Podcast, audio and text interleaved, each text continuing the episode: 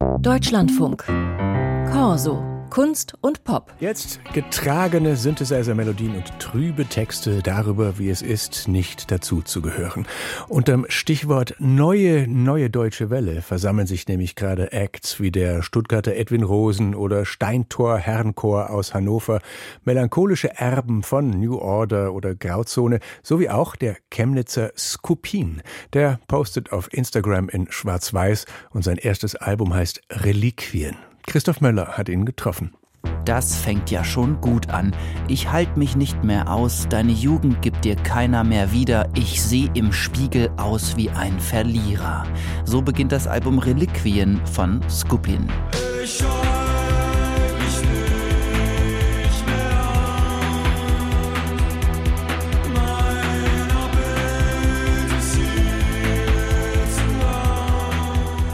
Verlierer war auf jeden Fall ein Song, der so ein bisschen thematisiert, für mich in Chemnitz aufgewachsen zu sein, was immer so ein zweischneidiges Schwert war.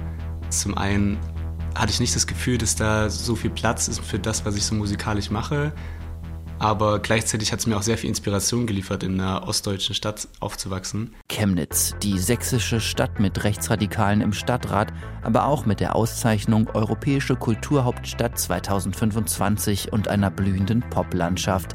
Kraftclub, Blond, Powerplush und jetzt der 25-jährige Steven Skupin. Der lebt mittlerweile in Leipzig und produziert dort kalten Synthpop für eine erschöpfte Gesellschaft. Anders als wir beide trag ich mich auf meinen Beinen nur für dich. Also die letzten Jahre waren natürlich nicht leicht. Es ging sicherlich vielen so und man ist immer noch so in dieser Müdigkeit vielleicht ein bisschen gefangen. Ich kann mir wenig vorstellen, dass ich jetzt plötzlich umschwenke und sage, dass ich jetzt total lebensfrohe Texte schreiben werde, ja, man könnte es auf jeden Fall als kalte Musik bezeichnen. So, so es ist jetzt halt weit weg von diesem deutschsprachigen Happy Indie-Sound. Neue, neue deutsche Welle, so wird diese Musik auch genannt. Es ist zumindest teilweise die Musik von traurigen Männern wie Edwin Rosen, sowas wie der Posterboy der Szene. Und wie bei Skupin geht es auch bei Rosen um die Frage nach der richtig oder falsch gelebten Jugend.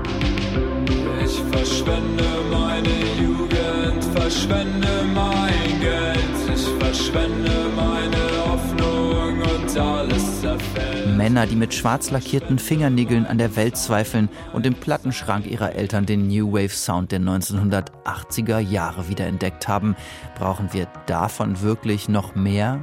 Interessant bei Skupin ist zumindest, wie er die Schwere der Gegenwart ästhetisch verwandelt, mit Drum-Computer-Beats und mit Vokalen, die wie Kaugummi in Zeitlupe in die Länge gezogen werden, als würde er in Worten wie Euphorie, Schatten oder Nostalgie den Sinn der Existenz vermuten. Wenn ich die bloße Nostalgie so trägt uns im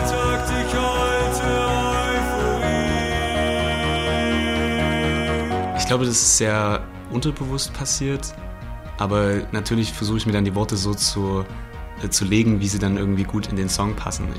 Das ist auf jeden Fall was, was auch viel dann so in der neuen deutschen Welle passiert ist, wo ich denke so, wie hat er das denn, also wie hat er denn das alles in einen Song gekriegt oder diese, diese Zeilen?